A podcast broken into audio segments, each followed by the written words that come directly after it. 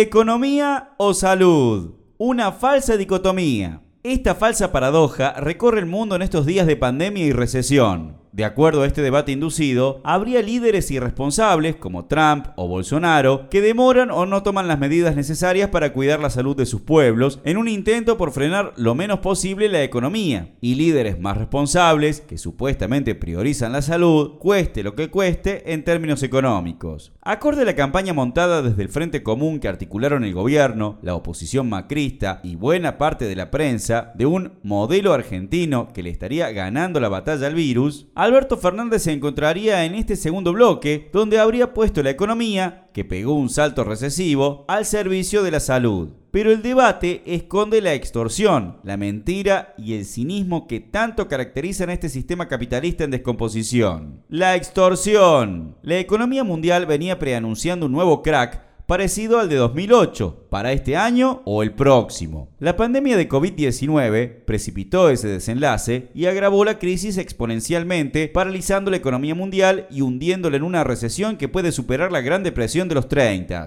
En Estados Unidos, 3.300.000 personas perdieron el empleo y se registraron en el seguro de desempleo en una semana, dejando lejos el anterior récord histórico de 695.000 puestos de trabajo perdidos en una semana de octubre de 1982 se estima que la desocupación en la potencia mundial puede llegar al 30%. ¿Qué quedará para una economía subdesarrollada, desindustrializada, endeudada y semicolonial como la nuestra? En este contexto, la falsa dicotomía economía o salud constituye una extorsión. Nos están diciendo que eligen cuidar nuestra salud, pero que eso tiene un precio alto, que vamos a pagar los trabajadores y sectores populares con desocupación, pobreza, carestía y hambre. Nos están avisando para que nos vayamos haciendo la idea y no vengamos con reclamos desmedidos cuando baje la espuma del coronavirus y haya que pagar la cuenta de habernos cuidado la salud. La mentira. Lo peor de esta extorsión es que tampoco es cierto que estén eligiendo nuestra salud por encima de sus intereses económicos. El martes 31 de marzo, el gobierno desembolsó 18 mil millones de pesos en pagos de intereses de la deuda externa. Es 10 veces más que la partida extraordinaria para salud anunciada al comienzo de la cuarentena. No se hacen test masivos porque dicen que son muy caros. Faltan elementos básicos para proteger al personal de salud, que además recibe un bono mísero de 5 mil pesos. Faltan camas, faltan respiradores, falta todo para elegir la salud, pero hay 10 veces más plata para los buitres. También es engañoso pensar que cuidarían algo de economía a cambio de algo de salud, pues la única economía que cuidan es la de los capitalistas. Estos aprovechan la parálisis económica para despedir, cuidando sus ganancias a cuestas del sustento de vida de millones de trabajadores. Aunque Alberto los regañe con declaraciones y el notorio caso de los 1.450 despidos de Techint que entró en conciliación obligatoria, el gobierno no toma ninguna medida efectiva para frenar los despidos. La burocracia sindical, siempre sumando, propuso, en voz de Héctor Daer, discutir recortes salariales para evitar los despidos, avalando medidas como las de algunas automotrices que han reducido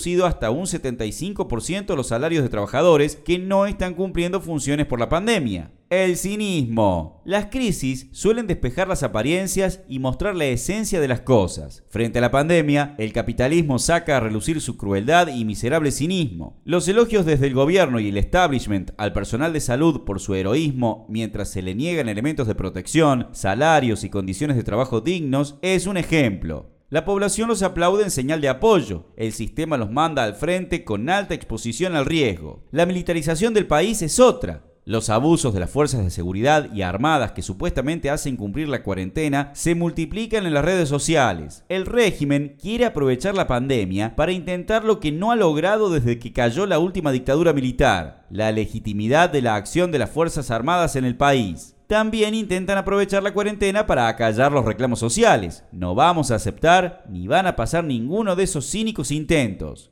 Economía y salud. Hay una alternativa a la falsa dicotomía con la que intentan extorsionarnos. Es elegir la salud y el bienestar económico de las mayorías a costa de las ganancias parasitarias del capitalismo. Los recursos necesarios existen en la sociedad y son enteramente generados por el pueblo trabajador. Tenemos que hacernos de ellos y usarlos para frenar la pandemia y cubrir las necesidades humanas. Solo la izquierda propone este camino, dejar de pagar la deuda ilegítima, nacionalizar la banca y el comercio exterior y aplicar un fuerte impuesto progresivo a la riqueza, volcar esos recursos a garantizar test diagnósticos, todos los insumos necesarios para atacar y contener la pandemia, salarios dignos para los trabajadores de la salud y una fuerte inversión en infraestructura nacionalizar y centralizar el sistema de salud en un único sistema público y gratuito, prohibición por ley de despidos y suspensiones, estatización bajo control social de sus trabajadores de cualquier empresa que no cumpla, suspensión de pagos de alquileres, servicios y tarjetas de crédito y subsidios para trabajadores informales, como afirma la declaración de la Liga Internacional Socialista. Es hora de poner los recursos para garantizar la salud de los pueblos, no para el FMI y las corporaciones capitalistas de cacerolas y sueldos políticos. El 30M hubo un cacerolazo contradictorio. El motivo fue más que legítimo, reclamar la rebaja de los sueldos privilegiados de la casta política. Por eso la protesta tuvo cierto eco popular, pero quienes la convocaron, grupos liberales como Integrar y Mejorar, ligados a Expert y Lo Pérfido, junto a sectores macristas, lo hicieron buscando hacer utilización política del descontento social que crece. Eso sí, cuando fueron gobierno, nunca se bajaron los sueldos ni derechistas oportunistas, ni peronistas que defienden sueldos de privilegio. Desde el MST siempre planteamos no solo igualar las dietas a lo que gana un director o directora de escuela, de doble jornada, con 10 años de antigüedad, sino que todo funcionario, toda funcionaria, político, debería por ley educar a sus hijos en la escuela pública y atenderse en el hospital público. Si quien ocupa un cargo público realmente lo hace para defender el bien común, que gane como el común de la gente sin ningún privilegio.